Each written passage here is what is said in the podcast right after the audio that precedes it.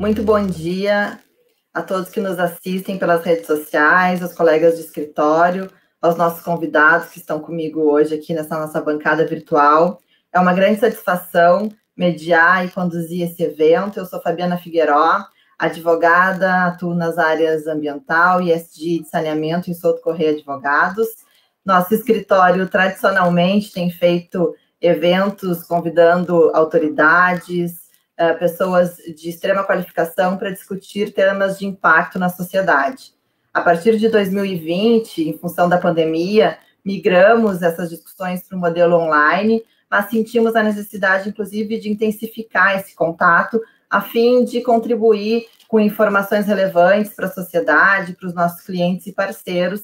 E hoje estamos aqui mais uma vez cumprindo com esse papel, tratando de um assunto extremamente relevante, que é o programa Avançar, anunciado pelo governo do estado do Rio Grande do Sul na semana passada. O evento de hoje conta com as ilustres presenças do secretário-chefe da Casa Civil, advogado Arthur Lemos Júnior, do engenheiro e empresário Ricardo Portela Nunes e do nosso consultor na área administrativa, Pedro Figueiredo. Pretendemos aqui fazer um debate, uma discussão que girará em torno de uma hora e 30 minutos. Nossos expositores, então, trarão aqui suas considerações gerais uh, na primeira uma hora, aí, um, cerca de 20 minutos para cada um. E em seguida, nós abriremos, então, para o debate, trazendo, obviamente, as perguntas, os questionamentos e os comentários realizados por vocês que nos assistem nas redes sociais. Então, fiquem muito à vontade para contribuir, para debater. Todos os questionamentos realizados, eles são automaticamente direcionados aqui para a nossa tela e nós conseguimos, então, acompanhar em tempo real as discussões que estão acontecendo. Bom, entrando especificamente no objeto do nosso debate, preciso aqui contextualizar, eh, colocando para vocês que o governador Eduardo Leite anunciou, então, na semana passada, mais especificamente no dia 9 de junho, o Avançar, Ações e Investimentos do Governo Gaúcho, um programa transversal que passa a envolver iniciativas com as quais o governo do Rio Grande do Sul pretende acelerar o crescimento econômico e incrementar a qualidade da prestação de serviços à população. Segundo o anúncio, três eixos estruturais compõem a iniciativa. o primeiro eixo é o avançar com sustentabilidade, que engloba projetos na área ambiental, de tecnologia e de inovação.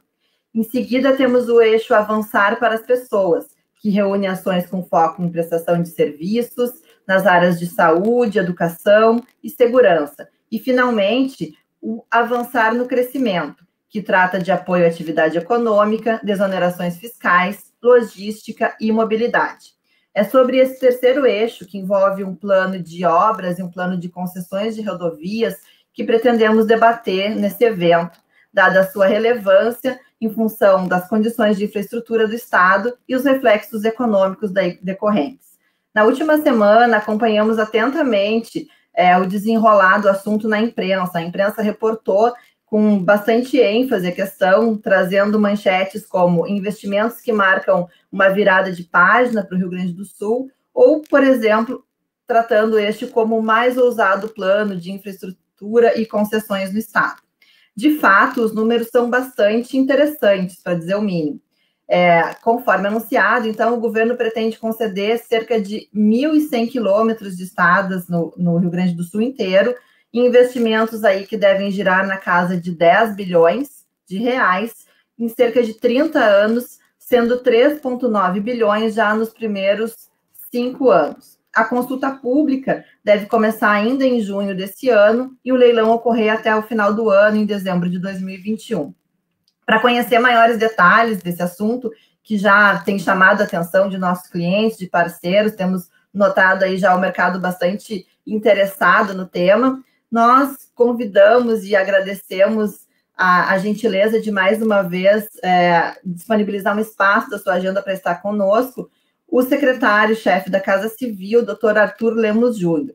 Arthur Lemos Júnior é advogado formado pela Pontifícia Universidade Católica do Rio Grande do Sul, tem especialização em Direito do Trabalho e Processual do Trabalho, MBA em Gestão e Business Law na Fundação Getúlio Vargas e MBA em Governança Corporativa e Gestão de Riscos na Universidade do Vale dos Sinos, a nossa Unicinos.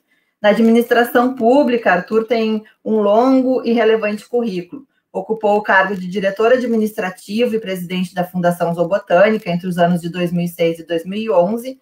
Em 2014, esteve na coordenação da CPI da Energia Elétrica na Assembleia Legislativa. De janeiro de 2015 a dezembro de 2016, foi secretário adjunto da Secretaria de Minas e Energia, sendo secretário de 2017 a 2018. Ainda comandou a Secretaria de Meio Ambiente e Infraestrutura do Estado do Rio Grande do Sul, de janeiro de 2019 até fevereiro deste ano, quando então assumiu a chefia da Casa Civil do Estado. Secretário, mais uma vez, muito obrigada pela sua presença, a palavra é sua, esteja à vontade, estamos muito felizes em contar com a sua participação mais uma vez aqui no nosso escritório. Bom dia, obrigado, doutora Fabiana, é uma satisfação estar aqui dividindo um pouco do que estamos avançando aqui pelo Estado do Rio Grande do Sul, através do governo do Estado, Agradeço o convite do Souto Correia. Uma satisfação dividir essa, essa, esta tela com o Dr. Pedro Figueiredo e também o Dr. Ricardo Portela. É, como bem mencionaste, é, aliás, eu tive aqui fazer só um comentário, tive um contato mais próximo com a doutora Fabiana na discussão em 2019, quando discutimos e avançávamos é, numa modernização do nosso Código Estadual do Meio Ambiente, e, e conseguimos efetivamente um código que conseguisse estar alinhado às práticas e políticas federais e que, que tipo, pudéssemos avançar também, demonstrar o Estado uh, avançado nessa, nessa pauta. Eu vou compartilhar aqui uma tela uh, de uma apresentação, apresentação essa que foi apresentada efetivamente no lançamento uh, da, do programa Avançar. Acho que todos já estão vendo. É, ações e investimentos para o governo, do governo gaúcho, para a sociedade. Né? o primeiro aqui, deixa eu, aqui. Uh, o, que, que, o que, que, é o programa Avançar? Né? Na verdade, uh, muito se fala na transversalidade das, das pastas, das pautas de um governo, só que esta sinergia desta transversalidade que é um dos grandes desafios na gestão pública e na gestão uh, da coisa pública. Se nós compreendermos o governo como um, uma, um corpo só, sabemos que são diversas uh, pastas e secretarias nas suas áreas, mas elas se convergem, são transversais entre si, e a gente precisa então trabalhar de forma a que essa transversalidade ela tenha fluidez. Então, estruturou-se o programa Avançar, ele é muito mais do que efetivamente uma entrega isolada ou uma simples obra, ela busca efetivamente trazer o Rio Grande do Sul em movimento, são pautas que eh, não são de agora, são do passado, são do presente e continuarão como pautas do futuro, em que a gente precisa efetivamente ter uma atenção especial. Uh, principalmente nesse primeiro eixo em que a gente avança com uh, indicando quais são efetivamente as entregas, vemos que no passado nós infelizmente tivemos dificuldades para continuar, ter continuidade e acabamos hoje uh, padecendo de uma qualidade uh, de vida, no caso da mobilidade e da mobilidade urbana. Então, os eixos apresentados são três eixos de, de ações e investimentos. Né? Então é muito, uma volta a dizer, é muito mais do que, do que obras, é muito mais do que entregas em uma área, mas é um contexto geral. Então a gente precisa avançar com sustentabilidade, o eixo mais abaixo, eh, onde nós vamos apresentar, eh, além da compilação do que foi executado até o presente momento, apresentar então pautas para o futuro na área de inovação, tecnologia e meio ambiente. Aqui eu faço uma ressalva, a doutora Fabiana comentou que também cuida da, da área do saneamento, e, é, é, é, um tema também que está em voga, que pese não seja a pauta do nosso tema de hoje, mas com certeza terão temas no futuro próximo. Uh, no caso do meio ambiente, por exemplo, quando a gente traz o saneamento. O saneamento é muito mais do que uma obra, por isso que nós migramos a Corsã para estar vinculada à Secretaria do Meio Ambiente e Infraestrutura. Ela poderia também ser uma questão de saúde, mas muito mais do que isso, é uma questão de meio ambiente, qualidade de vida e geral para a sociedade. Então, vai estar aqui no nosso eixo sustentabilidade, assim como outras pautas.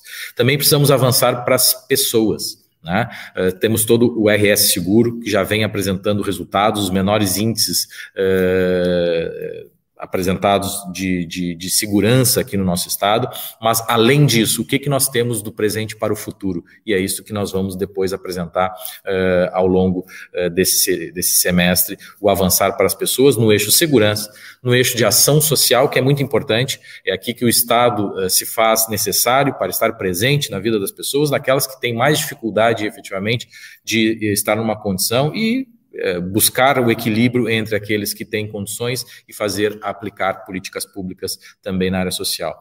Avançar para a cultura, também um eixo importante no desenvolvimento e na formação cultural, seja de manutenção do que nós temos, do que nós cultivamos até o presente momento, seja o que também nós vamos uh, evoluir culturalmente uh, para o futuro. Avançar para a saúde no momento em que a gente passa por uma situação extremamente adversa de pandemia, enfrentamento à Covid.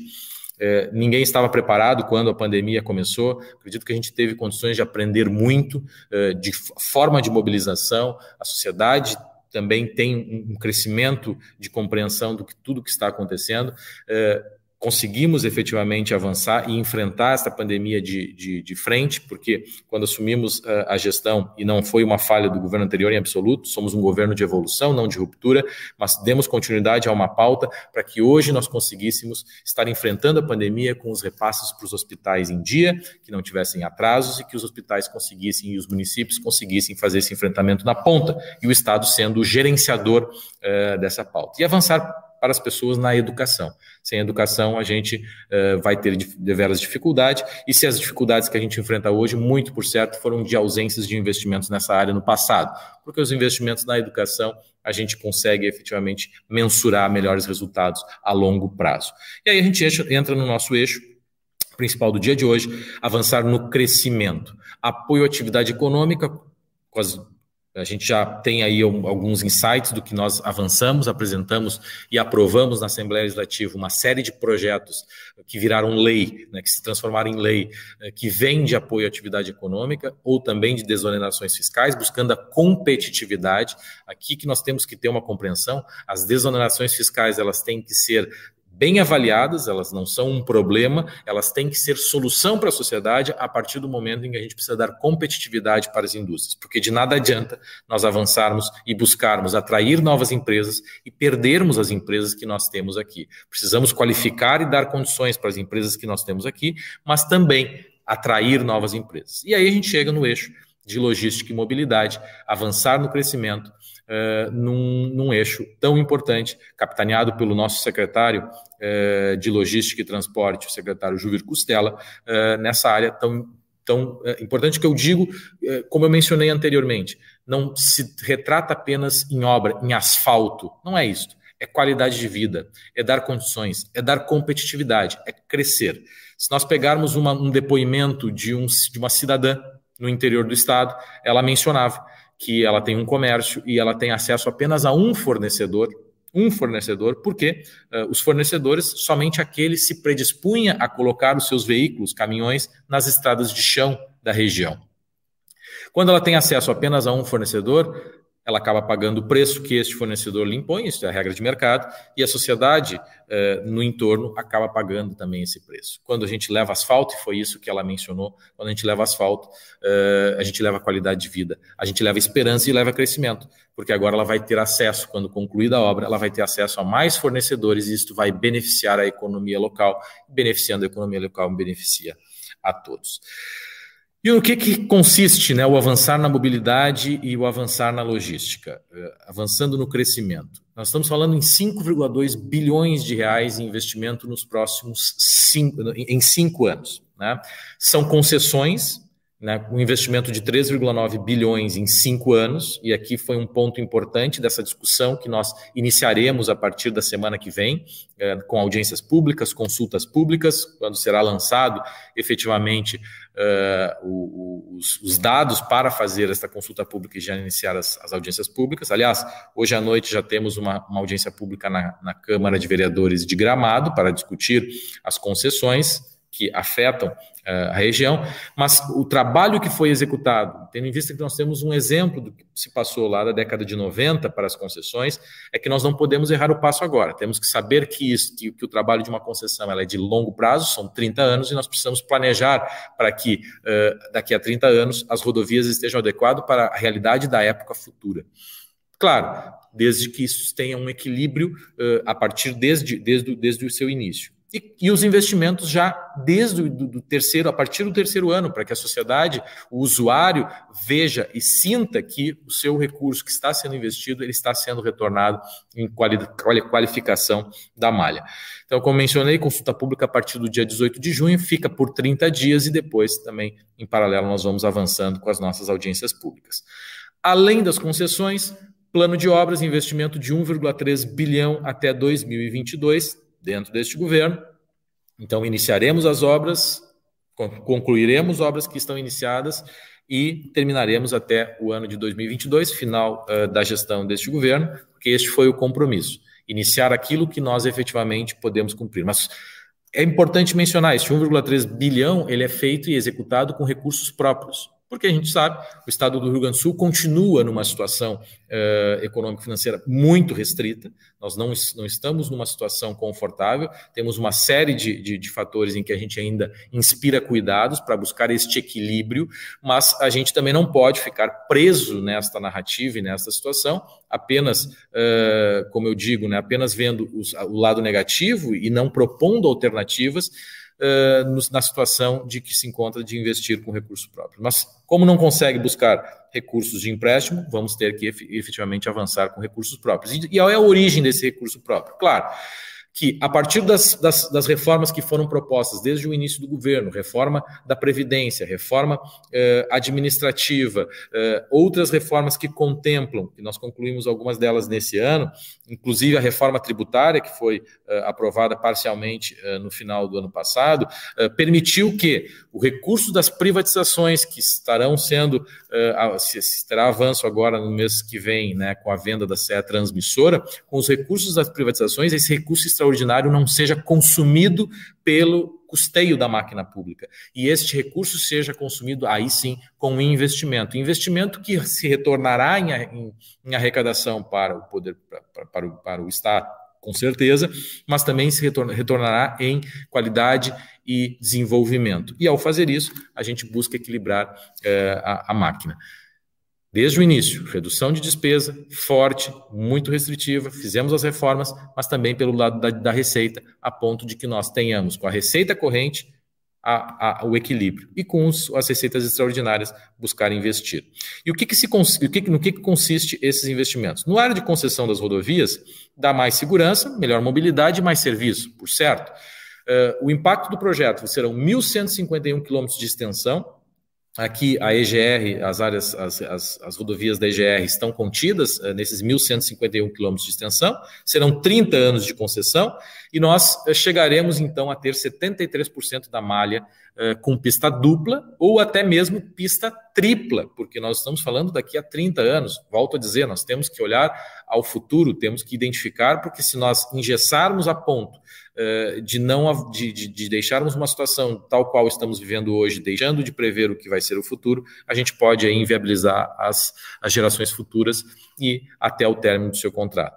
Uh, serão 808 quilômetros também de acostamento, importante isso aqui mencionar. Muitas rodovias do estado sequer acostamento tem, isso tem questão também própria de segurança, volto a dizer, quantas vidas serão eh, poupadas eh, no tráfego que nós temos das pessoas terem uma rodovia com qualidade e adequação em acessos no número de 831. Como mencionado, investimento previsto na área das concessões nos cinco primeiros anos, 3,9 bilhões de reais serão investidos nas rodovias que serão concedidas. E ao longo dos 30 anos da concessão, serão 10,6 bilhões de reais. Nesse caso, aqui nós temos, volto a dizer, rodovias da EGR, na sua integralidade, rodovias do DAER, que tem esta, esta uh, condição, e algumas rodovias do DENIT que acabam, que serão uh, estadualizadas. E aqui um comparativo, né? Comparativo, a gente teve a criação da EGR, foi uma proposta onde o poder público, onde, onde o, poder público seria o, o gestor dessas, dessas condições. Uh, e aí é que a gente vê que em nove anos que nós tivemos aí de empresa gaúcha de rodovias, nós tivemos 7,2 quilômetros uh, duplicados. E em cinco anos, com as novas concessões, nós queremos estar ao final desse, do quinto ano, em cinco anos, 290 quilômetros duplicados ou seja, 40 vezes mais. Em 10 anos, 411 quilômetros duplicados. E no final dos 30 anos da concessão, 687 quilômetros uh, duplicados, ou seja, é, é, muito superior ao que efetivamente o poder público conseguiu fazer através da EGR. E aqui a gente tem que também, nas discussões, ter uh, presente que a busca de uma tarifa que seja uh, sustentável do ponto de vista do seu usuário, mas também que seja sustentável do ponto de vista do investimento. Né? De nada a gente, acredita, a gente possa acreditar que vamos ter aí um pedágio de um, dois reais e ter vias duplicadas ou vias uh, com pista tripla, em absoluto. A gente sabe é, que tem que ser economicamente sustentável, mas tanto do lado do contribuinte, do, do, do usuário, quanto também do lado é, da, do concessionário. E quais são esses blocos de concessão? Serão três blocos, em cada bloco tem, foi dividido, e esse estudo que foi delineado por nossa Secretaria de Parcerias, capitaneadas pelo Leonardo Busato, nosso meu colega secretário, e que também contou com o apoio do BNDES e consultorias contratadas para tanto especializadas na área. Em cada bloco, então, 3,9 bi no bloco 1, 3,8 bi no bloco 2 e 2,9 bi de investimentos no bloco 3, totalizando então 10,6 bilhões. E quais foram, quais foram, os critérios de composição dessas três, desses três blocos da, da, de divisão e a gente não poderia também pulverizar muito? A proximidade geográfica, onde tivesse alguma uh, confluência, lotes viáveis, que sejam né, economicamente viáveis, sob a forma de concessão, e a extensão capaz de atrair o maior, maior número de investidores, porque é aqui que a gente identifica. Temos que atrair o maior número de investidores, buscando a competição na disputa, aí sim fazendo com que a gente maximize o ganho para a sociedade. E onde é que estão esses blocos? Né?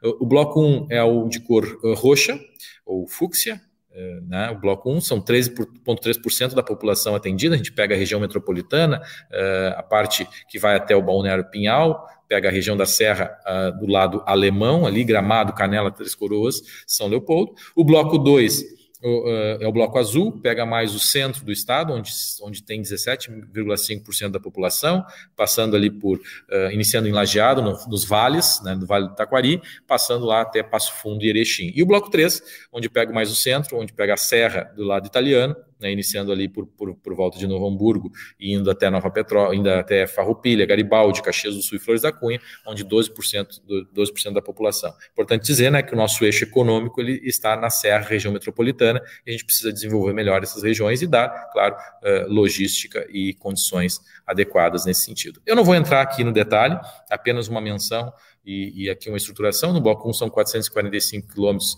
uh, de rodovias. Hoje aqui esta, este é o panorama atual do que a EGR já tem os seus pedágios, o que é pista simples, o que é pista duplicada, e aqui no lado esquerdo uh, vocês podem ver onde se inicia, quais são os números das rodovias, o material está à disposição para que, caso queiram consultar. O bloco 2, 414 quilômetros, uh, onde pega mais ou menos a, a, maioria aqui a serra, como eu mencionei. Veja que estou, quase que integralmente de pista simples, uma região tão importante de escoamento de produção, a gente escoa aqui pelo centro do estado, e o bloco 13, 271 quilômetros da Serra Gaúcha, ali na parte do lado italiano, onde nós temos aí também aqui na pista simples, e aqui ao final, toda, toda quase grande, quase que a integralidade duplicada ou até mesmo com pista tripla.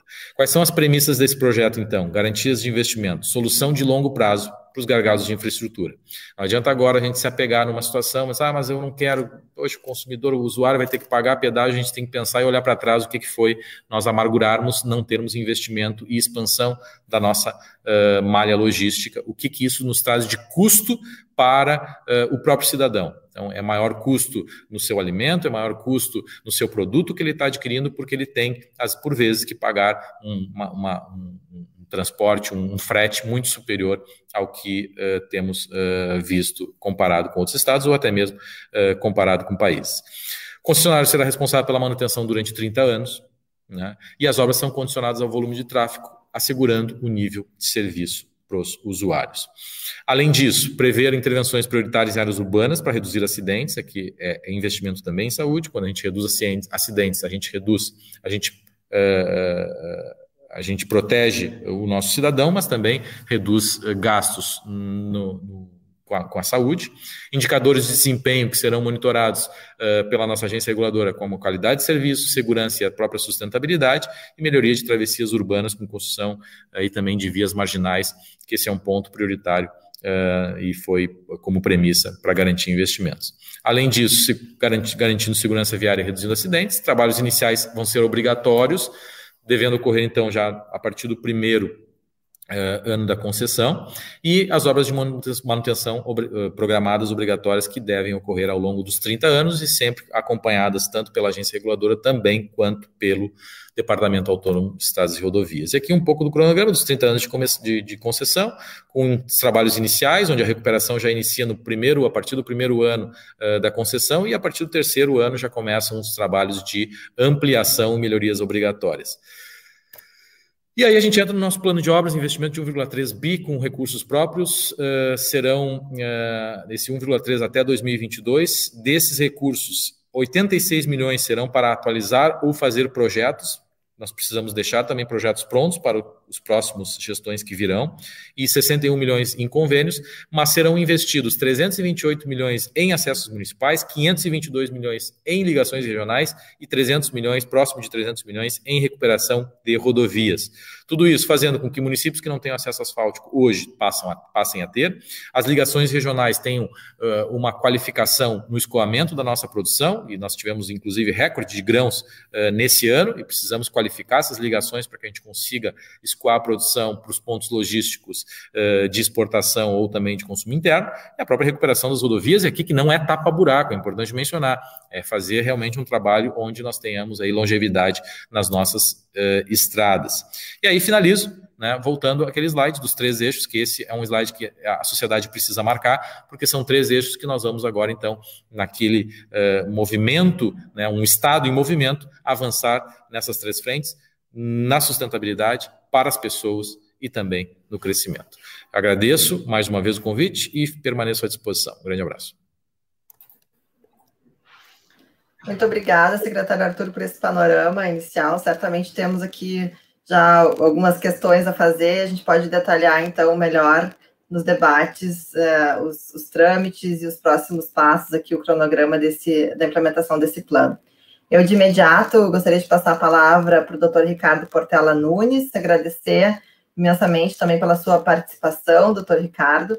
É, doutor Ricardo é engenheiro civil, formado pela Escola de Engenharia da Universidade Federal do Rio Grande do Sul, possui especialização em gestão pela Universidade de Harvard, nos Estados Unidos, é também conselheiro em empresas do Grupo Sultepa, como dirigente, atua ativamente em diversas instituições no estado e também em nível nacional, como o CICEPOT, o CREA, CIERG, CNI, sendo vice-presidente da Federação das Indústrias do Estado do Rio Grande do Sul, a nossa FIERGS, e da CEBIC, a Câmara Brasileira da Indústria da Construção. A palavra é sua, doutor Ricardo, fique à vontade, seja bem-vindo. O senhor está com o microfone desligado. Bom dia a todos, bom dia, secretário Arthur Lemos, bom dia, Pedro Figueiredo, meu amigo de longa data. Eh, eu gostaria primeiro de salientar a questão da pouco da história das concessões dos pedágios no Rio Grande do Sul, para a gente entender um pouco do que aconteceu ao longo do tempo. Os pedágios no Rio Grande do Sul começaram no governo Colares, quando nós, eu marquei uma visita do pessoal do DAIR para visitar o contorno leste de, de Buenos Aires, tá? Já era uma concessão da Sideco americana do Macri, do pai do Macri. Tá? De lá para cá, o Colares trouxe a ideia para cá, vai fazer em algumas estradas, só que ele, em vez de fazer privado, ele fez estatal e surgiram os três primeiros pedágios, um lá entre Passo Fundo e Erechim, na 135, um na 240, ali aquele pedágio fica ali em Portão, e o da 239, que fica em Novo Hamburgo e Cambone, tá? É, foi, foi o início dos pedágios. O governo Brito entrou e resolveu fazer um plano de concessões rodoviárias do Rio Grande do Sul, tá? E eu me lembro de uma reunião que nós tivemos no DAR na época, onde o Mr. Cellier, do Banco Mundial, sentou-se à mesa e disse que existiam no mundo 20 pessoas que conheciam pedágios à época. O diretor do DAE na época, o Dr. Paiva, disse: quem são os outros 18? E realmente poucas pessoas entendiam de concessões devido ao fracasso de vários programas de concessão rodoviária, em especial do México, da França, onde todas as empresas que foram privadas do início, começaram as concessões, tiveram que ser estatizados porque não conseguiram bancar os investimentos ou não conseguiram pagar os empréstimos a partir dos investimentos. O Programa Estadual de Concessão Rodoviária do Governo do Estado, na época do governo Brito, o BNDES exigiu uma taxa interna, o único banco que financiava na época a, a, a longo prazo, uma TIR no mínima de 20%. Por quê? Porque a Selic, à época, era muito, era muito alta. A TIR mínima era 20%. Tá? E nós não tínhamos um Project Finance, nós tínhamos um Corporate Finance, porque as garantias das empresas, da, da, da concessão, não era tarifa, era a tarifa e os bens, as ações dos próprios sócios da concessão. Obviamente que esse programa teve uma série de falhas, uma série de coisas, porque não se conhecia concessões da época. Vendo o mundo atual de hoje, tá? vindo para hoje, nós evoluímos e muito com alguns erros e alguns acertos nas concessões. Tivemos evoluções fortes no governo do Lula, governo Lula, governo Dilma também. O governo de Henrique fez muito pouca coisa em concessão. Quem fez foi o governo Itamar Franco, lá atrás. Tá? E aí estamos no dia de hoje, onde o Brasil, apesar de todos os esforços que têm sido feitos, ainda ocupa uma, uma honrosa posição de lugar 116 num ranking de 144 países a qualidade da infraestrutura rodoviária do país. Ou seja, o Brasil tem muito poucas rodovias e muita baixa qualidade nas suas rodovias. Então, dizer que o Brasil é um país rodoviário não é verdade. Por incrível que pareça, as ferrovias estão uns dois ou três pontos acima, quatro, cinco pontos acima da, da, das rodovias. Ou seja, nós não temos rodovias e quando a temos ainda não são de boa qualidade e as que são de boa qualidade são as concedidas. Então, trazendo um outro paralelo, que é uma questão de densidade de malha rodoviária, nós temos uma densidade de malha rodoviária de 25 quilômetros para cada mil quilômetros quadrados de área. O Rio Grande do Sul tem 50, tá? A China tem 452, os Estados Unidos tem 437, a Rússia, com todo aquele leste dela, todo inabitado, tem 54. Uruguai tem 43, a Argentina tem 42, tem toda a Patagônia que é inabitada. Então, mostra que o Brasil tem muito que evoluir nessa área. E essa evolução de, da, da pavimentação, de construção de rodovias, poder, deve e terá que ter participação privada, mas na concessão, mas também deverá ter participação do poder público. Por isso é importante o saneamento das contas do Estado, e aqui eu reforço a posição do que o secretário Arthur Lemos falou, das reformas do Estado, que ainda estão em andamento, é necessário evoluir mais, o secretário tocou num ponto importantíssimo, nós não podemos deixar que o aumento de receita que vai vir com o crescimento do país seja destinado a custeio, por isso, secretário, é importante nós evoluirmos a emenda do teto de que está entre os projetos do governador, que não andou ainda o suficiente dentro da Assembleia, nós temos que ter uma emenda de teto de gasto aqui no Rio Grande do Sul para que não haja o aumento de receita que vai vir, com certeza, com o crescimento do país, o país vai voltar a crescer, seja integralmente gasto com máquina de custeio.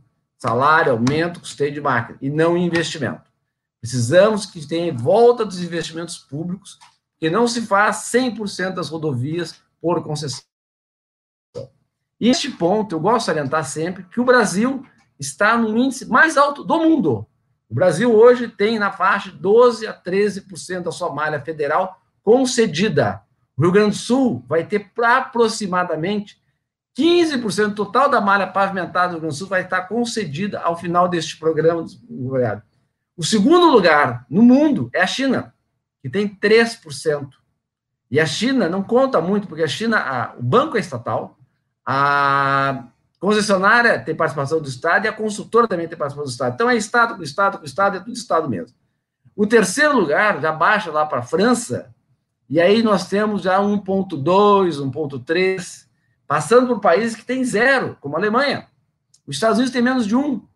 Então, nós estamos avançando e muito nisso. Nós vamos chegando no limite máximo de suporte ao usuário, porque ele acaba pagando uma nova taxa. Eu acho uma taxa extremamente justa que a taxa de quem usa paga, né? Mas nós temos, por outro lado, uma carga tributária bastante elevada. Uh, outro ponto que eu gostaria de realçar, nós temos ainda, importantíssimo falar, uh, que nós temos outros programas e andamentos que são de muito importância para o Estado do Rio Grande do Sul. Por que, que são importantes? O secretário Arthur Lemos falou isso com clareza, quer dizer, no momento que tu baixa o custo logístico, tu propicia que os produtos cheguem aos consumidores gaúchos, e precisa que os produtores conseguem, consigam colocar os seus produtos nos mercados a preços mais competitivos. Então, temos mais produtores, teremos produtos mais baratos e teremos que os, aqueles produtores tendo mais renda do seu próprio negócio, podendo vender o produto melhores preços ou até tendo mais retorno para o seu próprio negócio. Então é muito importante isso. Um produtor que está a 80 quilômetros afastado de uma estrada asfaltada, com certeza nesses 80 quilômetros ele gasta mais para transportar a sua soja do que levar dali a sua soja até a China. Tal o custo de trafegar em estradas não pavimentadas. Nós temos ainda muitos trechos de vazios, de vazios de, de estradas em áreas importantes do Sul. Vou citar dois aqui como exemplo. Nós temos Santo Ângelo, em direção a Santa Maria, um enorme vazio de estradas ali no meio. Temos o trecho da zona sul do estado, que liga Dom Pedrito a São Gabriel, um enorme vazio de trecho assim. Bagé, São Gabriel também é um enorme vazio rodoviário. Então, é importante, muito importante, que o Estado recupere a sua capacidade de investimento nesses trechos para implantação de rodovias pavimentadas ali dentro. Então, temos um importante aí. Voltando às concessões, tá? não podemos deixar de dizer que as rodovias federais, né, uh, eu tiraria, incluiria nas rodovias federais, talvez só a 122, a 239, são o principal tráfego do estado do Rio Grande do Sul. Né? Então, nas federais. Então, o governo federal lançou o programa do RIS, CCR Via Sul, né, que está andando bem até Carazim, que pega Torres até Carazim, tá? tem uma série de obras sendo duplicadas, né, foram feitas audiências públicas, mesmo processo, tudo. Na minha opinião, uma inversão de prioridades nessas audiências públicas. Né? Para mim, o trecho prioritário para ser duplicado era Tabaí Canoas, que ali foi feita uma adequação de capacidade, tão somente, né? puxou para o acostamento, botou um meio-fio no meio, um pequeno canteirinho, e fez a duplicação, mas é estrada altamente segura, porque em alguns lugares só tem um, um pequeno sinalizador no meio para separar as duas pistas, e mas nas audiências públicas se priorizou a pavimentação e duplicação de lajeado para cima e não esse trecho Bahia Canoas. Mas está andando, está andando bem, é uma empresa muito responsável, muito competente, a maior empresa nacional de, de concessão, tá? e ela realmente tem um trabalho muito bem feito ali assim. Tem um segundo trecho muito importante que também está em, em discussão, que é a proposta da Ecosul.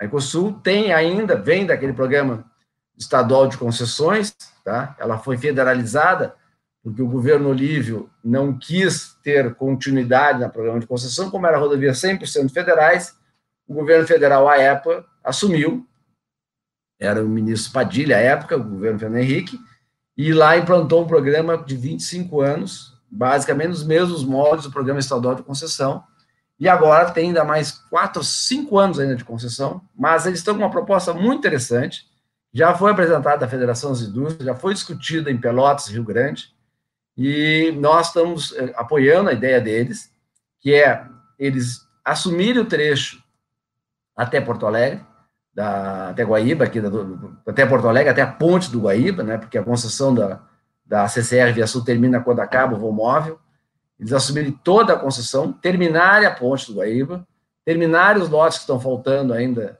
por falta de orçamento e de tranqueiras do Tribunal de Contas, na duplicação da BR-116, tem é, remanescentes obras, lote 5, lote 6, lote 7, lote 8, lote 9. Tem um famoso lote 4, que é a chegada em Rio Grande da 392, que é uma confusão enorme para quem trafega em Rio Grande. Faria isso. Faria também a duplicação da ponte São Gonçalo, recuperaria aquela ponte que está lá uh, de pendurada há 50 anos, 40 anos, desde 1970, que está aquela ponte lá parada. Tá? Ele recuperaria aquela ponte, faria a duplicação daquilo ali e faria ainda, mas não assumiria a operação, e da 290 ligando Guaíba até Pantano Grande. De uma maneira extremamente interessante para nós, o setor, para nós é muito bem. Ele vai assumir as obras com o DENIT fiscalizando, assumindo os contratos que existem lá. Tá? E isso propicia que as empresas do setor continuem trabalhando, sendo pagos pelo setor, pela, pela empresa privada, com a fiscalização do DENIT que é um modelo que nos interessa muito nisso aí, que talvez o Estado poderia pensar em aplicar isso aí. Outro ponto importante que ainda vem, que já tivemos sucesso, foi na concessão da rodovia estadual da 287, da Santa Maria até Tabaí, tá? Uma licitação com um enorme sucesso, feito pelo governo do Estado, a licitação andou muito bem, tivemos um desconto significativo, do Grupo Espanhol, uh, e esperamos que realmente seja aplicado. Tá? Nós defendemos particularmente sempre que as concessões tenham licenças prévias ambientais, LP, tá? Por que isso? Porque já tivemos experiências amargas de obras que pedágios, preços ganharam pedágio muito barato e não fizeram as obras ancoradas em problemas ambientais. Exemplo mais mais gritante de todos é Florianópolis, Curitiba, Curitiba, São Paulo, onde é um investimento que tinha ali assim, que é o contorno de Florianópolis e a Serra do Cafezal, demoraram muito para sair. O contorno de Florianópolis até hoje não está pronto. Era para estar tá pronto há quase oito anos atrás, e até hoje não está pronto. E todo mundo sabe, quem trabalha com business, que postergar investimento e antecipar a receita, a tiro sobe, tá? do, seu, do seu projeto. Então, o TLP já nesses projetos é uma grande vantagem, evita que haja enrolações ambientais. A gente sabe muito bem que isso acontece e enrolar na área ambiental é bastante fácil, né? É só encontrar um d'água, encontrar um, um osso de dinossauro, coisas tipo assim, que nós temos, nós temos isso. Não estou menosprezando a parte ambiental, por isso que eu defendo que tenha CLP para as novas concessões, tá? Outro ponto importante que eu acho que deveria ser salientado, e nós temos uma malha uh, de pista dupla muito pequena no Rio Grande do Sul. Tá? Ao término desse programa, teremos algo como 3.500, 4.000 quilômetros de estradas duplicadas no Rio Grande do Sul. Melhora bastante, mas ainda temos muito para fazer, muito para fazer. Se nós conseguirmos fazer o da Ecosul, esse programa da Ecosul, se o governo federal encampasse a ideia da prorrogação do contrato da Ecosul, teremos um pouco melhor, mas ainda temos ligações muito importantes que têm que ser duplicadas e muita travessia urbana que tem que ser melhorada e ser duplicada, quadriplicada, quintuplicada. Né? Nós temos aqui o trecho da 116 Porto Alegre até Novo Hamburgo, que tem que ter uma terceira faixa fora fora, está sendo feito pelo DENIT, é um investimento grande, 600 milhões, que não tem como pedagiar, a não ser que traz pedágios por, por eletrônica, de cobrança eletrônica, mas acho difícil, porque é uma zona totalmente urbana. Tá? E, então, temos que evoluir bastante nisso ainda para ter uma melhor logística ainda no Estado. Outro ponto importante que eu gostaria de salientar, doutores, é a questão da AGERX, tá? A Agência Gaúcha de Regulação, tá? Ela tem que passar por uma reforma, tá? Acho que o governo do Estado deveria botar isso também na sua lista de prioridades, Uh, eu, quando falo governo do Estado, não estou citando exatamente, especificamente o governo Leite, que já fez muita reforma, tá? mas porque ela tem um, várias coisas anacrônicas dentro dela. Nós chegamos ao máximo de ter na Energéticas todos os conselheiros que nenhum deles acreditava em concessões, né? todos contra as concessões. Eram padres que não acreditavam em Deus na igreja da concessão. Tá? Uh, já está muito melhor, o presidente é altamente competente, conhece muito o assunto, mas a distribuição dos conselheiros é, é achado, é, ela tem que ter independência completa do Poder Executivo para realmente funcionar como agência reguladora. Tá? Então, esse é um ponto que o secretário do Lemos é, teria importante nós salientarmos. Voltando ao DAIR, tá? eu estava aqui falando com todos os nossos companheiros de palestra, o DAIR é um órgão extremamente eficiente, tá? Eu brinco dizendo, né, é, como Churchill diz que a democracia é o pior sistema, à exceção de todos os outros, o DAIR é o pior dos órgãos, à exceção de todos os outros. Né? DAIR é um órgão que trabalha muito bem, com todas as deficiências estruturais, burocráticos e tudo mais, mas tem capacidade de entregar, entrega suas coisas. E o desafio dado a ele é um desafio importante, que não pode se restringir somente a esses 18 meses, e essa é a minha esperança, porque as reformas feitas pelo governador Eduardo Leite, acompanhando seguidas reformas feitas pelo governo Sartori, vão propiciar, vindo com a emenda, que nós tenhamos investimento, que esse investimento seja ao longo de muito tempo. Nós temos que recuperar a nossa malha. Quem anda hoje pelo Rio Grande do Sul, como eu ando e como qualquer engenheiro rodoviário anda, nós vemos que a nossa malha está completamente deteriorada, mesmo das estradas pavimentadas, mesmo as estradas que a GR, que a GR não tem tarifa também. Então, o serviço é muito ruim, a estrada está muito craquelada, está com cor de crocodilo, está com buraco, Tem estradas que está melhor passando uma patrola em cima dela, patrolar ela toda, porque é tão, tão ruim a pavimentação que é mais fácil passar uma patrola e deixar a estrada de terra. Então tem muita coisa a ser feita nos trechos que não serão pedagiados, que são importantes, que são ligações municipais, ligações regionais, que estão fora desse bloco e não têm condições de serem concedidas, porque tem um VDM de 5 mil, 3 mil, 2 mil veículos dia, mas são fundamentais para a produção agrícola, né? e para toda a produção, né? Você tem que lembrar o seguinte, a França tem perto de 700 mil quilômetros de pavimentada, então nós estamos muito longe aqui, o Rio Grande do Sul tem na faixa 13, 14 mil quilômetros pavimentados, não passa disso. Então, em termos, a, a França tem duas vezes a área do Rio Grande do Sul, tem quase 700 mil quilômetros pavimentados. Por isso, eles têm um custo logístico barato. Lembrando sempre que o consumidor tá, não se interessa pelo preço do produto na fazenda na fábrica, ele se interessa pelo preço do produto no supermercado mais próximo da casa dele, ou de preferência dentro da casa dele. E para isso necessita logística. E logística passa por transportes rodoviários, transporte ferroviário, transporte de por transporte marítimo. E nisso nós temos que evoluir bastante e muito no Brasil. Uh, eu gostaria de deixar como palavra final uh, o meu agradecimento ao, ao que o governador tem feito, a coragem que tem enfrentado é, as mudanças importantes foram feitas. Como disse, ele bem disse, é um governo de evolução, né, seguindo o que o governador Sartori fez e evoluindo extremamente de forma consistente, convicção, com diálogo, que é muito importante, dialogando com todos os entes da cidade, contra e a favor, trazendo soluções e reformas. E que as reformas sejam permanentes, né? e nós consigamos ter um nível de investimento que o Rio Grande do Sul não tem há muito tempo. Porque há muito tempo nós sempre temos uma história para contar, dizendo que o problema do Rio Grande do Sul é a dívida federal, é, o problema é, a Lei Candir, e não, nosso problema é outro, nosso problema é nós temos gastos demais com custeio, o custeio é muito alto no Rio Grande do Sul, gasta-se demais com o pessoal, com custeio e poucos com investimento. O DAIR, sem essa reforma que foi feita agora, né, teria algo como 200 milhões de reais. O que é 200 milhões de reais? É uma semana de folha de funcionalismo, se tanto. Né? 200 milhões por ano, né? seria o investimento total do DAIR esse ano.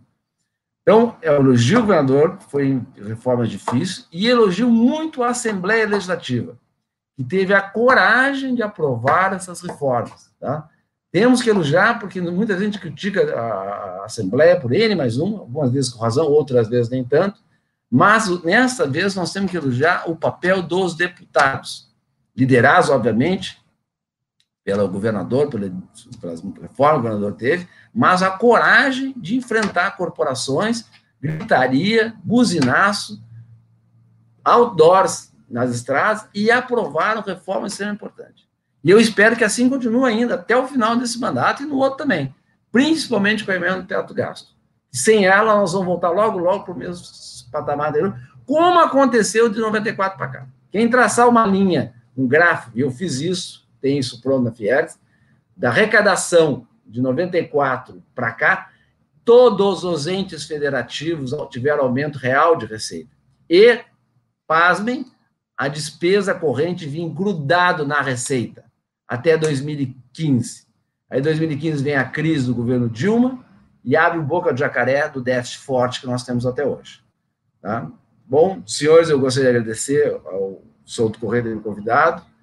Foi um prazer estar com vocês, estou à disposição. Obrigado. Muito obrigada, doutora Ricardo. Já esperávamos uma brilhante apresentação, mas de fato foi muito interessante, né? Todo o contexto histórico, além das, das ponderações, né, do ponto de vista econômico, estrutural, certamente trazendo aí reflexões que devem contribuir muito para que o governo possa aprimorar o processo né, naquilo que for, for possível. Eu gostaria aqui de imediato de passar a palavra para o meu uh, colega de escritório, nosso consultor da área administrativa, Pedro Henrique Poro de Figueiredo.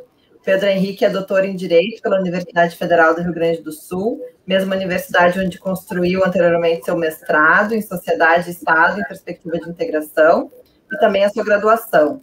Pedro Henrique foi vice-presidente do Tribunal de Contas do Estado do Rio Grande do Sul, é professor de Direito Administrativo e Regulatório e, além disso, foi procurador também do Estado do Rio Grande do Sul, onde desempenhou funções de coordenador da Procuradoria de Domínio Público do Estado, exerceu ainda o cargo de subchefe da Casa Civil para assuntos administrativos do gabinete do governador, e atualmente está o nosso consultor no escritório. Um grande prazer, Pedro, ter você aqui também nessa mesa. A palavra é sua, esteja muito à vontade.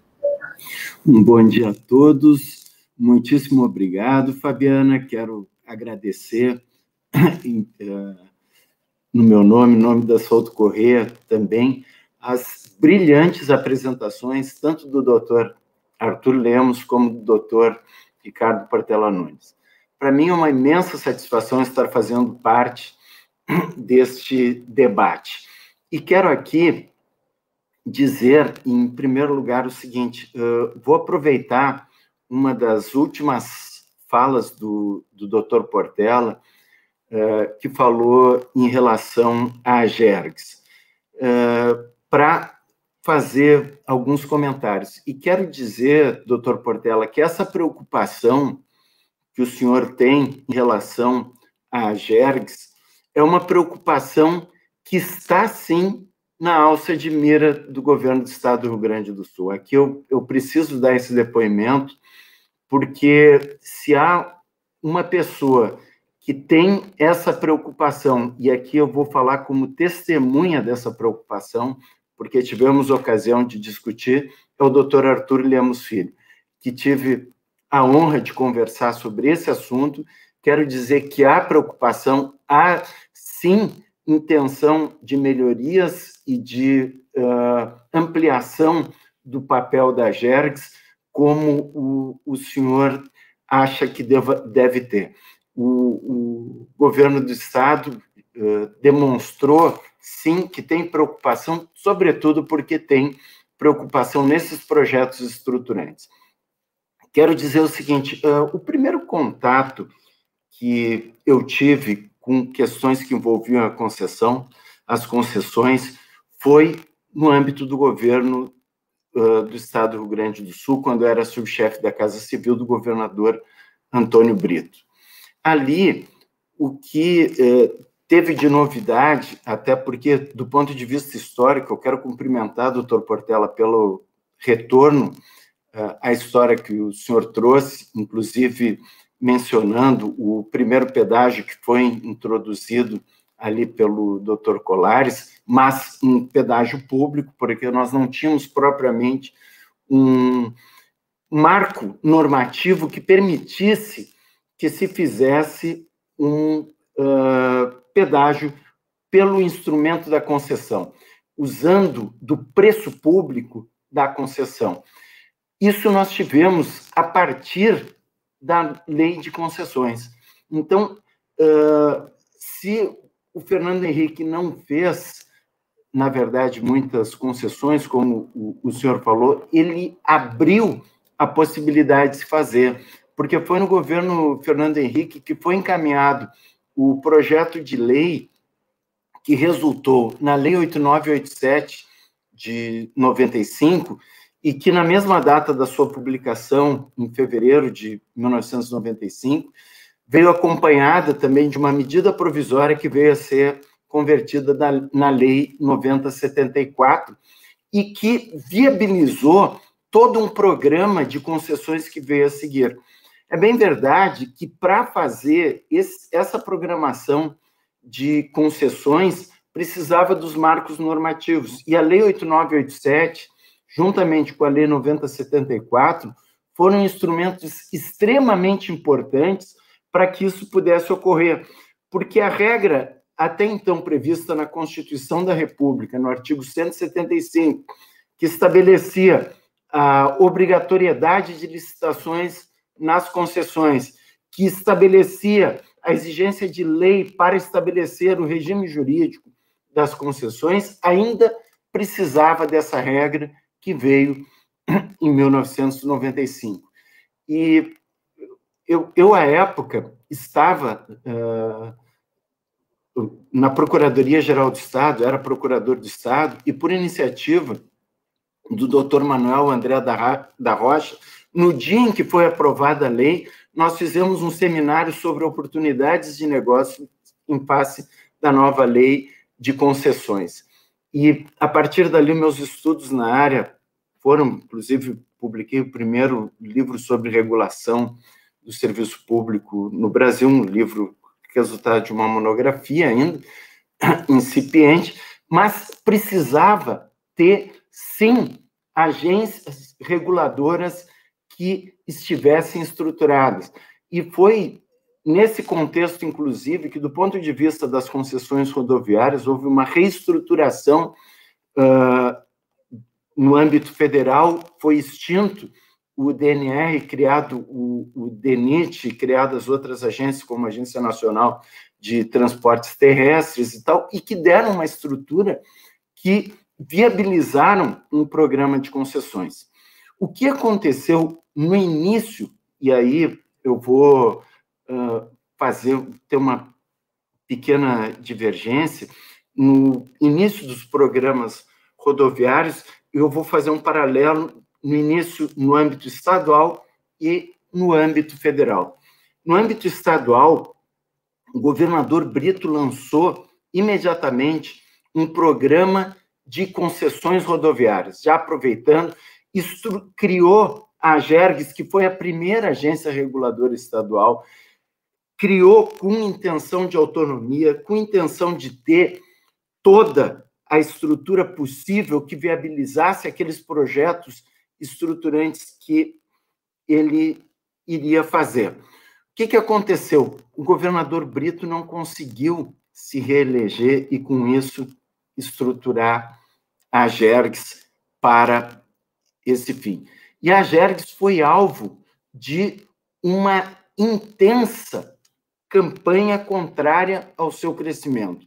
O governador que entrou, Olívio Dutra, entrou com ação contra o fato de a Jergs ter autonomia, contra mandatos, contra uh, sequer nomeou as pessoas que haviam sido aprovadas em concurso público para a agência. Levou muito tempo para fazer isso. Não transferia recursos, ou seja, inviabilizou do ponto de vista operacional a agência. E eu, na época, disse isso numa entrevista e fui, uh, por parte do então Procurador-Geral do Estado, eu sofri uma pena inédita, pessoal e reservada, né, uh, por conta de ter me manifestado, uh, por ocasião de uma entrevista que eu dei sobre o meu livro, a respeito disso. Ou seja, houve toda uma estruturação né, voltada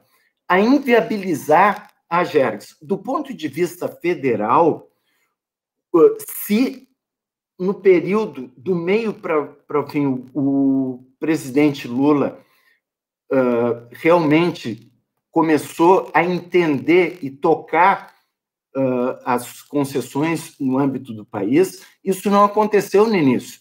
No início, houve, sim, uma discussão do papel das agências reguladoras, tentou diminuir a possibilidade de que as agências reguladoras tivessem autonomia e só começou a respeitar a agência reguladora quando os mandatos dos anteriores integrantes começaram a vencer e ele poderia indicar aqueles que iriam compor as agências reguladoras federais. Aí que começou a andar, no âmbito do governo Lula, uh, as concessões como um todo. Bom, esse, essa observação eu, eu gostaria de, de fazer, porque eu acho que o papel das agências reguladoras não poderia depender tanto de política as autonom a autonomia das agências reguladoras deveria ser respeitada do ponto de vista técnico e operacional para que destravassem efetivamente os programas de concessões rodoviárias. Uh, há quatro anos atrás, quatro ou cinco anos atrás, eu participei de um, uh, de um grande seminário que era promovido por uma rede de TV aqui do estado, do, do, do Rio Grande do Sul, a Rede Pampa de Comunicações, que promoveu um evento Caminhos do Rio Grande, em que se discutiu também essa questão das concessões. Eu me lembro de ter visto o doutor, não foi o doutor Portela, foi o doutor Buzinello, que era presidente da, agência, da Agenda 2020, trazendo o quão difícil era a questão da logística e quão relevante era e o custo que representava a ausência de logística no nosso país. Agora vejo nas palavras do Dr. Portela que isso continua e tem essa quantidade de quilômetros de estradas por área é absolutamente inadequada para quem quer crescimento econômico. O crescimento econômico passa, sim, pelo escoamento de produção, passa, sim, por uma série de atividades que dependem das concessões. E, uh, e dependem de concessões porque é preciso que a iniciativa privada entre também dentro desse projeto. E quero dizer, uh, doutor Arthur, que esse programa Avançar, que é lançado agora, é um programa que mostra essa preocupação. No momento em que o governo do Estado vem a público e diz: olha, nós uh, começamos o governo fazendo o tema de casa, de tentando botar as contas em dias. Aliás, que alegria ver a notícia de que o nosso, o, o, nosso orçamento está em dia, que, que as finanças do Rio Grande do Sul estão em dia e viabiliza projetos estruturantes, em especial na logística. É muito importante que isso aconteça. E ao lançar esse programa, está dando a, a importância que o, as concessões rodoviárias têm para o crescimento econômico. E por isso eu quero aqui saudar a iniciativa, dizer que é extremamente importante, tanto do ponto de vista normativo, como do ponto de vista do crescimento econômico. Uh, esses são uh, alguns elementos que eu gostaria de trazer à consideração. Quero dizer que concordo integralmente com a observação feita pelo uh, Dr. Portela. É preciso que se dê condições, e eu acho que se há alguém capaz de, de fazer isso, é o governador, junto com o secretário-chefe da Casa Civil, capaz de potencializar a agência reguladora estadual para que ela dê uma resposta à altura do programa Avançar RS.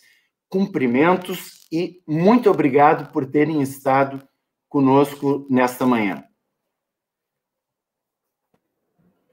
Muito obrigada, Pedro. Temos depois aqui algumas questões também de ordem mais jurídica para encaminhar, mas eu gostaria de iniciar pelo, pelo secretário, então, Arthur Lemos. Secretário Arthur, eu tenho aqui um, né, algumas questões, vamos ver se o senhor consegue uh, respondê-las, enfrentá-las, enfim, são, são, são várias, vários pontos aqui. É, eu gostaria já também de aproveitar e trazer uma questão levantada pelo Dr. Ricardo Portela, e aqui não vou fugir do meu DNA de advogada né, da área ambiental. Nós, como o senhor bem referiu ao início da sua fala, acompanhamos aí em 2019 né, o brilhante trabalho realizado a fim de modernizar a legislação ambiental no Rio Grande do Sul por meio do novo Código Ambiental. É, o doutor Ricardo Portela trouxe a questão aqui né, das necessidades de se estabelecer alguns uh, critérios referentes ao licenciamento para fim das concessões, trouxe aqui a questão da necessidade das licenças prévias. Eu gostaria que o senhor falasse um pouquinho, e aí fiquem à vontade, né, uh, os demais se quiserem contribuir, em relação ao qual ambiente né, de desburocratização e de modernização que o investidor deve encontrar no Rio Grande do Sul, no que tange a temática, especialmente de meio ambiente ou outros pontos aí que possam ser interessantes de ser levantados. Bom, perfeito, obrigado, eh, doutora Fabiana. No quesito licenciamento ambiental, é importante é, mencionar um trabalho iniciado nessa gestão, é, de efetivamente nós planilharmos né, e palmilharmos as, as rodovias do Estado, muitas delas sem licenciamento, antigas e, e, tudo mais, e o trabalho unificado que a FEPAM fez eh, em conjunto com o DAER para, identificando os trechos dessas rodovias, passar a unificar todas elas e avançar no licenciamento. É importante que a gente mencione, uma, a rodovia, uma vez licenciada, inclusive com a, sua, com a sua faixa de domínio e tudo mais, os licenciamentos seguintes para duplicações ou até mesmo terceiras pistas fica muito mais ágil, uh, porque já foi avaliado num primeiro momento. Se nós padecemos no passado, foi justamente porque neste essas rodovias muito antigas, sem licenciamento, precisavam passar por toda uma avaliação. Se nós pegarmos uma ideia, a 237, a SACIR vai, vai assumir a, a, a, concessão agora no final deste mês e junto já vai estar levando a licença uh, de instalação né, a licença de instalação de todo o trecho da 237, fazendo com que ele já, ela já consiga avançar, porque foi feito esse trabalho de unificação. Então, foi todo o trabalho que a FEPAM, junto com o DAER, fez, foi justamente para que nessas áreas que sejam concedidas. E o próprio estudo, é importante mencionar, o próprio estudo, contratados, consultores, eh, BNDES, nossa Secretaria de Parcerias, trouxe o meio ambiente para dentro da formatação desse projeto, lá no estudo de viabilidade técnica, econômica e ambiental, na parte ambiental, o próprio órgão ambiental não fazendo avaliação prévia, importante que a gente mencione, porque a avaliação será feita no licenciamento, ele já indicava quais eram os pontos que precisavam ter atenção, até porque, para dar segurança jurídica para quem participar das licitações, saber que aquilo que será exigido é o que está escrito efetivamente no papel. Muito obrigada. É, um outro ponto aqui entrando na questão de agora é, mais econômico-financeira, né? Quanto a recursos, então eu trago aqui uma pergunta para o doutor Ricardo e também para o secretário Arthur. É, é, secretário, no programa Avançar, haverá injeção de recursos públicos juntamente com investimentos do concessionário? Se o senhor pudesse comentar um pouquinho como será feita essa partilha, e aí também aqui para o doutor Ricardo Portela, se ele pudesse comentar um pouquinho sobre qual, ah, como precisa ser né, essa boa convivência entre investimentos públicos e privados, onde entra um e onde entra o outro, como combiná-los, se o senhor pudesse também estressar um pouquinho essa questão, eu agradeceria. Bom, vou iniciar aqui rapidamente.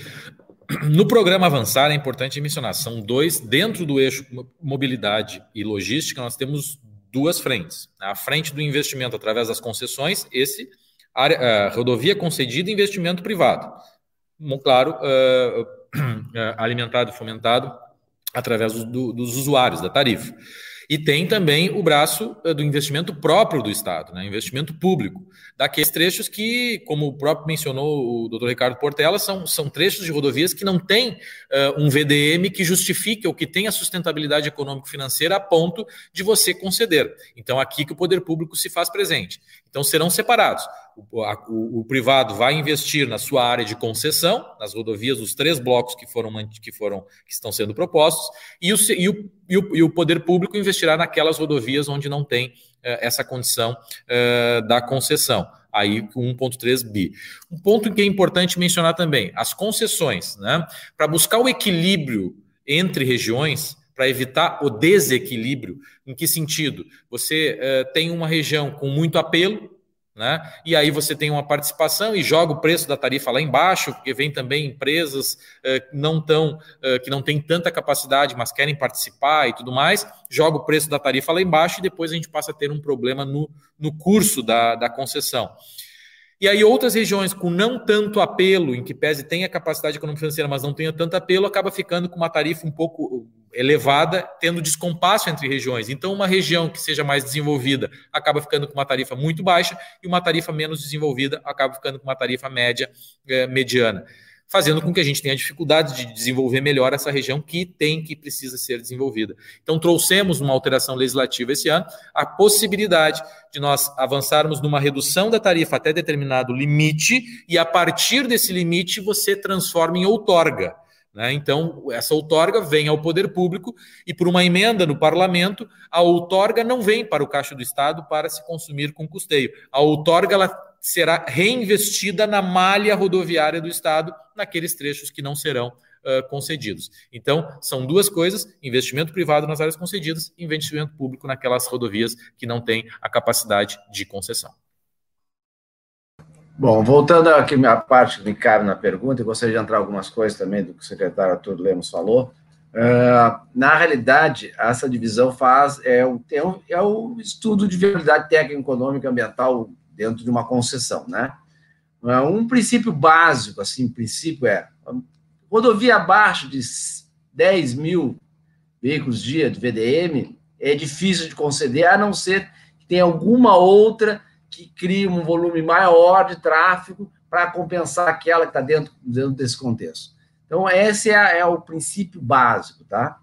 Nós temos agora no Congresso Nacional a possibilidade de começar a, a cobrar por uh, sistemas eletrônicos, tá? Que é uma tendência mundial disso, nós evitarmos a praça de pedágio, que é um custo alto para a concessionária, que não gera alguns empregos, mas não, não justifica isso, e cobrar por pontos eletrônicos com tags colocados na, na, na coisa. Se isso vier, uh, vai aumentar a rentabilidade e a possibilidade de acrescentar novos trechos pra, em concessão.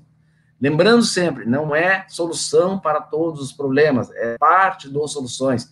E assim nós temos que encarar parte das soluções de uma malha importantíssima em termos de PIB, mas pequena em relação à necessidade que o Estado tem. Nós temos toda a parte oeste do Estado que está fora. Por exemplo, tu pega de Pantano Grande para frente, botar federal, de Pantano Grande para frente, não tem viabilidade nenhuma de conceder aquilo ali. Não tem, porque não tem tráfego, mas é, é, não é importante? Lógico que é importantíssimo aquilo ali. Temos 377, 285, 500, 293, são todas estradas fundamentais, falei algumas federais, não posso falar várias, as 377 estadual, tem várias estaduais, são fundamentais, que não caberiam em nenhuma concessão, mas tem que ser feitas. E tem os trechos urbanos. Os trechos urbanos é outro problema muito sério, são obras caríssimas. Posso contar aqui, por exemplo, a travessia urbana de Santa Maria, que são 15 quilômetros, tá? E vai custar algo como 500 milhões de reais, porque ela tem que separar o tráfego local do tráfego de longa distância. As pessoas têm que cruzar essas faixas, então são viadutos, são passarelas, são passagens inferiores, são obras extremamente caras e que não consegue botar num pedágio porque é a região urbana da cidade. Então, quem faz isso? O poder público. Então, vai ter que ter capacidade.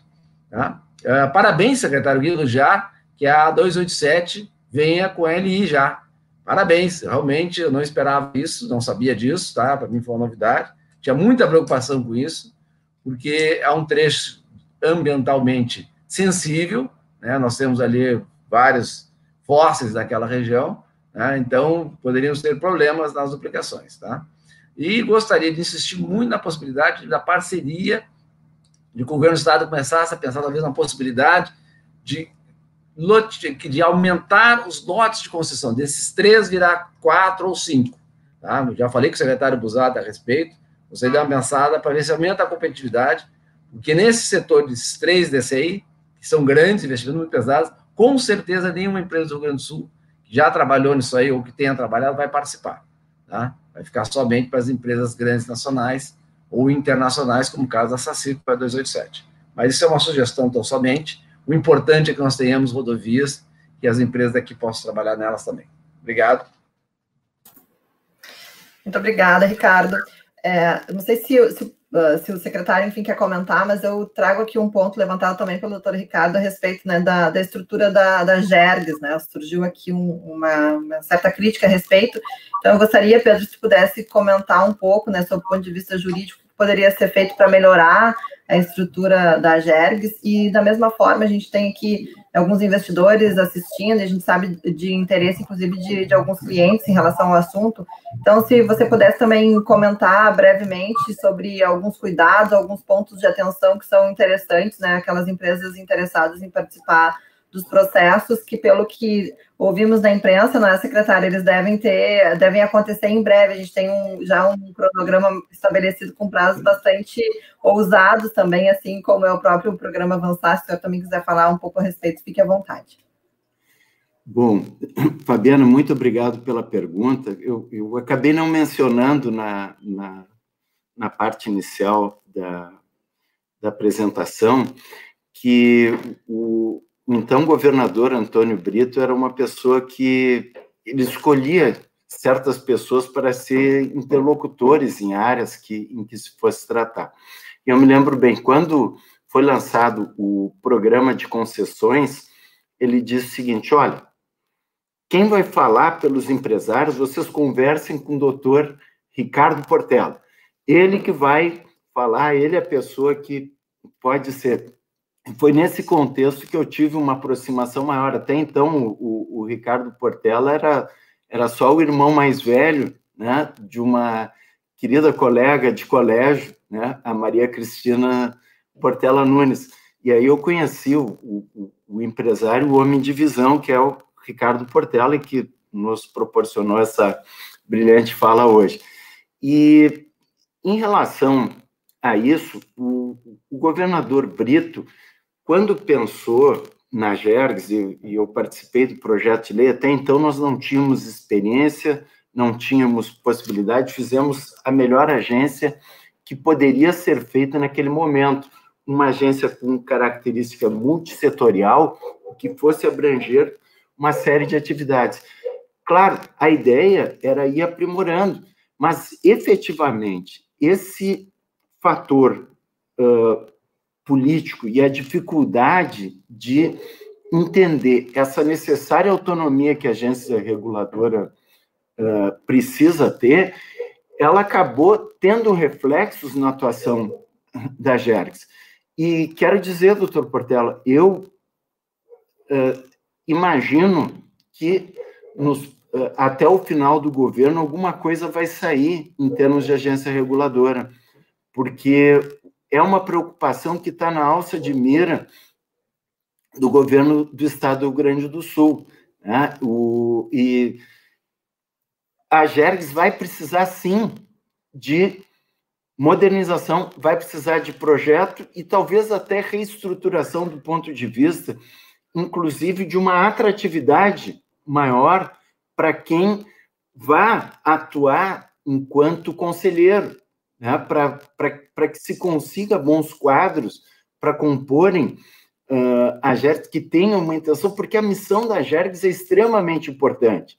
Se ela uh, conseguir ter um, um papel de preponderância nesse sentido, vai realmente viabilizar essa alteração. Então, uh, eu vejo essa questão relacionada a um projeto de lei que reestruture a GERES, que dê um poderio maior para a sua atuação, eu acho que isso vai ser um grande legado que o governo do estado pode dar ao lado, evidentemente, de, do, da regularização das contas e de projetos que já está deixando para o Rio Grande do Sul. Eu não sei se eu respondi a, a pergunta como um todo. Sim. Obrigada, ah, Pedro. Permite fazer uma parte aqui, assim, eu, eu gostaria de salientar o que eu falei no início, tá? uh, o Pedro Figueiredo, junto com outro grupo de procuradores, tiveram a competência de implantar uma série de reformas no Estado no governo Brito, extremamente além do seu tempo, tá? Uh, que depois acabou, infelizmente, não tendo continuidade, numa eleição extremamente apertada. Tá? A foi uma deles. Tá? E, obviamente, como foi feito o plano estadual de concessão, uh, ninguém tinha muito conhecimento. O modelo era uma Inglaterra, que tinha uma agência de concessão lá. Então, é, é, óbvio, isso aí vem um governo seguinte que põe lá seis padres, todos eles contra. Tá? O primeiro presidente da GERGS foi muito competente, o ex-prefeito de Porto Alegre, Guilherme Socis Viela, fez um brilhante trabalho, aliás, um brilhante trabalho como prefeito, um brilhante trabalho na GERGS, tá? É, mas depois veio um monte de gente que não tinha, era contra as concessões, aí tiveram que aprender o que era concessão, e aí começou a ter indicação de A, de B, de C, Óbvio, então, passar tanto tempo, é necessário que tenha a modernização das agências, tá? E nós temos que tomar cuidado, porque a agência reguladora tem que ser, não é a primeira instância de uma discussão jurídica, porque a nível federal nós estamos assistindo um problema que o Tribunal de Contas virou segunda instância das agências reguladoras. E isso é um problema. Então a agência deixou de ser palavra sobre assunto de regulação. Tem que ter um Tribunal de Contas que se mete em tudo, e sempre se mete contra ou em privado. Casualmente, não sei por que o Tribunal de Contas da União é sempre contra o privado. Então é um problema isso, é um problemaço. Então nós temos que ter alguma autonomia da agência. E passa também pela sabatina séria por parte dos deputados. Tem que ser pessoas que entendam o assunto, que tenham conhecimento, que saibam o que é regulação, que tenham uma independência funcional, né? Então, isso é importante, a agência tem que ser prestigiada, tá? Então, isso é importante, tá? Eu acho que é um trabalho que vai ser feito, espero que seja feito, o secretário Arthur Lemos tem competência, para já mostrou, né? Não é, não é, não tem voto, mas é um político nato, né? Tem uma articulação fantástica, né? Ele é, não, não, nunca ocupou cargo eletivo, isso que eu quis dizer, mas tem uma articulação fantástica, sabe articular isso, e é muito importante, nós vamos continuar com a reforma desse governo até o final do mandato, né? Temos um governador reformista, uma vice-governador reformista e uma assembleia reformista. A assembleia é muito boa, a assembleia do Estado do Rio Grande do Sul, de uma maneira geral, os partidos que compõem a base do governo são muito bons. Tá? Tem deputados de excelência dentro, estão fazendo um excelente trabalho. Eu faço questão de realçar isso. Leva a pau o tempo todo, então tem que ser elogiado quando eles fazem coisas boas. Eles estão fazendo muitas coisas boas para o Estado do Rio Grande do Sul, comandados pelo governador do Estado, mas fazendo críticas, alterações, sendo ouvidos, sendo. Tá? O governador tem uma capacidade de diálogo enorme, é impressionante a capacidade de diálogo do governador, paciência e diálogo, mas a Assembleia tem contribuído colocando seu voto lá para aprovar isso lá dentro. Assim funciona a democracia. Assim tem que continuar. Obrigado. Permite só uma observação. Ah, depois o doutor Arthur, por favor. Não, não, em, absoluto. É só eu vou eu vou responder a questão também da Jergs. Eu acho que tem um item também que eu gostaria de avançar. E aí eu já vou aproveitar fazer uma fala final, dar umas pinceladas até no que foi mencionado ao longo do coisa. Será rápido, seria rápido. Ótimo, secretário. Já, eu já iria exatamente pedir para que vocês encaminhem para né, as considerações finais. Então, Estamos muito Primeiramente, agradecer, agradecer as palavras do Dr. Ricardo Portela e faço aqui só um, um, parênteses de descontração nesse ambiente que nós estamos ocupando. Eu descobri uma pessoa que efetivamente não tem voto, porque normalmente a gente tem o no voto da gente, né, o nosso. O meu filho, meu filho, com quatro anos, concorreu a prefeito da sua classe, e aí eu cheguei e aí, viu, meu filho, quantos votos você teve? Nenhum, pai. Disse, mas nem o teu, filho. É que eu votei no, no fulano de tal, que é meu melhor amigo. Eu disse, não, então eu descobri uma pessoa que efetivamente nem sequer vota, mas ele votou no melhor amigo dele. Mas, é, tirado essa, essa questão de descontração, é, na questão da Jergs, né? Eu acredito que o melhor movimento que uma gestão possa demonstrar que ela tem atenção efetivamente para uma agência reguladora é a quem o gestor indica. Né? Nós indicamos uh, um engenheiro especialista na área. Também depois buscamos um perfil, uh, que foi o segundo nome indicado, que tinha um perfil uh, especialista em cálculos econométricos, formado em economia, onde vai trazer também uma atenção especial nessa área. E aqui fica uma dica e, uma, e, um, e um pedido, nós que somos advogados, e aqui eu estou junto ao Souto Correia. Uh, infelizmente, o nosso Estatuto da Ordem dificulta o acesso e a participação de advogados nas agências reguladoras, né? é incompatível com a atividade da, advocacia, teria que se licenciar. Eu acho que esse é uma, é uma amarra desnecessária, porque também as nossas agências reguladoras precisam de juristas uh, qualificando a, a, a, as nossas agências. Mas eu digo sim, como o próprio doutor Pedro comentou, o Estado está discutindo desde o início, se a gente não apresentou é porque a gente precisa selecionar prioridades e a gente foi, estamos, eh, a gente estávamos eh, numa agenda reformista muito intensa, a gente sabe que o parlamento tem sido parceiro, mas a, o diálogo é intenso e a gente sabe que são temas uh, muito profundos, onde a gente precisa tempo e qualificação para aprofundar esses dados, então a gente precisou priorizar algumas questões antes de outras, mas a gente debateu muito a Gergs internamente, uh, acho que a gente precisa valorizar o que foi iniciado lá no governo Brito, se nada tivesse feito, sido feito naquela época, que a gente não tivesse chegado ao ponto que chegamos, infelizmente as rupturas é que acabaram prejudicando que a gente tivesse avançado para um Estado melhor, e é isso que a gente vem falando, vamos trabalhar com evolução, vamos ter atenção, que o eleitor tenha atenção a isso. E no caso da Gergs a gente discutiu, ela é multissetorial, discutimos se nós teríamos duas institutos, duas agências, uma mais focada com transporte e logística, outra mais focada com gás, energia, saneamento, mas a gente não teria serviços uh, uh, suficientes que, que, que, justificassem ter duas estruturas separadas. Então, vamos focar em sim ter uma agência fortalecida, onde a gente qualifique e reestruture ela em setores, em áreas setoriais que, que contribuam para o debate, e a gente acredita que possa enviar aí para a Assembleia Legislativa ainda esse ano uma, reestrutura, uma reestruturação da agência, visando e focando efetivamente uma, uma regulação uh, efetiva. E concordo, concordo com o doutor Ricardo, não dá para a gente uh, exigir de uma agência se os próprios indicados não têm a qualificação necessária para nos dar o retorno do que se espera. Mas eu queria mencionar, e aí já vou para a parte final, o doutor Portela mencionou a emenda do teto de gastos. A gente ainda está num, num, num, numa, uh, num momento de adequação, porque não foi regulamentado pelo governo federal. Nós precisamos uh, aguardar o que o governo federal vem com a sua regulamentação, do que, que ele vai exigir, inclusive, que o teto de gastos abarque, porque corremos o risco de a, a, aprovar o teto de gastos, o decreto regulamentador do regime de recuperação fiscal vem com uma exigência a mais, e aí a gente tem que novamente votar e aprovar uma nova uh, lei de teto de gastos. Mas estamos vigilantes a isso, é necessário uh, e é importante efetivamente. Uh, e, por fim, per perguntar o que, que acontecerá com a IGR. Campanha, o governador do estado falou, a IGR será extinta, né, para que, porque as suas rodovias que, são, que são administradas por ela serão concedidas ao setor privado, e aí nós vamos para uma nova lógica, a lógica do qual a gente acredita que setor privado, setor público atuando junto, o setor público naquelas áreas onde ele pode delegar, onde ele pode conceder, ele funciona, atuando com uma função de regulação, e naquelas áreas, como o próprio Portela mencionou, em regiões onde você não tem capacidade de concessão, aí o poder público se fazer presente, e ele só se faz presente se ele tiver condições, se ele tiver equilíbrio fiscal. E é aqui que a sociedade não pode perder a visão.